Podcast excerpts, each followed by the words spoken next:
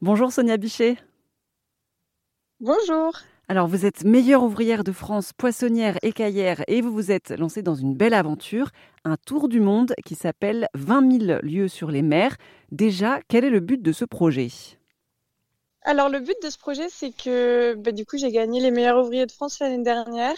Et c'est vrai que je pense que j'ai atteint un niveau d'excellence assez rapidement puisque je suis jeune et c'était vraiment grâce à toutes les personnes que j'ai rencontrées. Et du coup, c'était primordial pour moi maintenant de continuer et de passer les frontières pour aller découvrir des nouveaux produits et pouvoir promouvoir l'artisanat français. Et, donc, combien de temps dure ce fameux tour du monde? Du coup, je suis partie sur un tour du monde d'un an où je vais faire à peu près 16 pays. J'en suis déjà à mon troisième. Je suis en Islande là au moment où je vous parle. Et alors, qu'est-ce que vous allez faire en Islande euh, Ou qu'est-ce que vous allez voir? Qu'est-ce que vous allez tester? En Islande, je vais rencontrer des pêcheurs, rencontrer des chercheurs français aussi qui sont ici pour, euh, pour le milieu halieutique. Je vais visiter des élevages de poissons et faire une masterclass pour des enfants français. Expliquez-nous ce qu'est le milieu halieutique, parce que je pense qu'on est, on est nombreux là à se demander ce que c'est.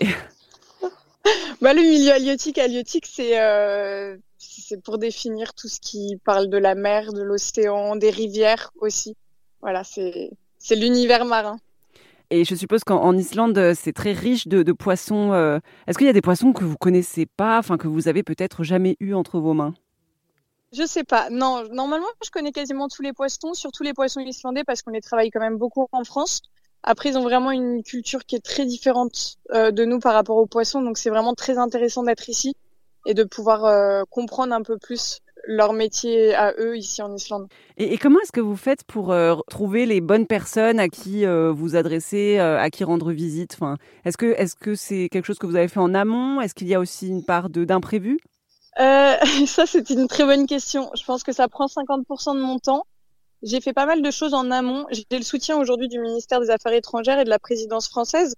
Du coup, j'ai le numéro des ambassadeurs et des ambassades sur place dans les pays où je vais qui peuvent me mettre eux en contact avec des entreprises. Et après, par mail, euh, beaucoup d'entreprises. Moi, par mes contacts aussi en France, j'arrive à trouver d'autres personnes.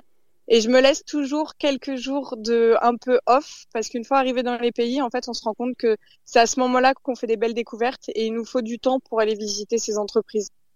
Mais c'est pas si simple. Ah. D'accord. Et est-ce que sur place, là, vu que vous êtes à votre euh, troisième étape, c'est ça, ou deuxième? Oui, Troisième. Est-ce que sur place, euh, peut-être des, restaurateurs, enfin des, poissonniers vous disent Ah, vous pouvez aussi aller là euh, Est-ce qu'il y a ce côté-là? Ah, complètement. Oui, complètement. Euh, L'Irlande était beaucoup prévue parce que le Borbia, le gouvernement irlandais, m'a aidé. Et par exemple, arrivé en Angleterre, à Londres, j'ai tous les poissonniers qui m'ont envoyé des messages sur Instagram pour me dire il faut que tu passes, il faut que tu passes.